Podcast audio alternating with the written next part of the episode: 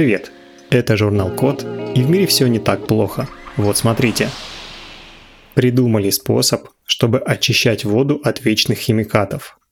Многие привычные нам и полезные в быту материалы содержат опасные для природы и человека компоненты. Это вторсодержащие поверхностно-активные вещества.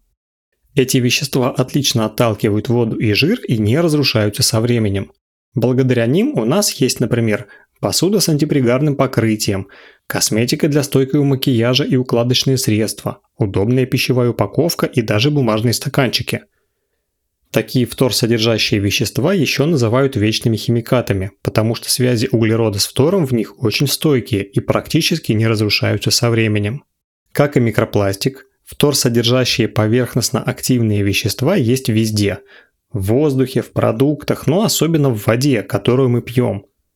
От них повышается риск раковых заболеваний, может появиться задержка развития у детей, нарушение полового созревания и даже снижение рождаемости. В общем, бед они могут натворить много.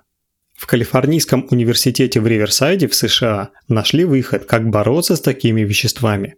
Они придумали, как химически разлагать вторсодержащие поверхностно-активные вещества в воде на мелкие и безвредные соединения. Работает все так. Загрязненную воду насыщают водородом, а затем облучают коротковолновым ультрафиолетовым светом. Таким же светом, кстати, проводят физиотерапевтические процедуры для лечения воспалений на коже. Водород делает молекулы воды более реактивными и подвижными, а ультрафиолет ускоряет химические реакции. В результате прочные связи между фтором и углеродом разрушаются. Этот простой и изящный способ не только экологичен, но и эффективен в разложении вторсодержащих поверхностно-активных веществ почти до 100%. Такой способ еще можно будет применять, чтобы сделать более безопасной питьевую воду и грунтовую, а также использовать его в местах очистки токсичных отходов производства. На этом все. Спасибо за внимание. Заходите на сайт thecode.media и подписывайтесь на нас в социальных сетях. С вами был Михаил Полянин.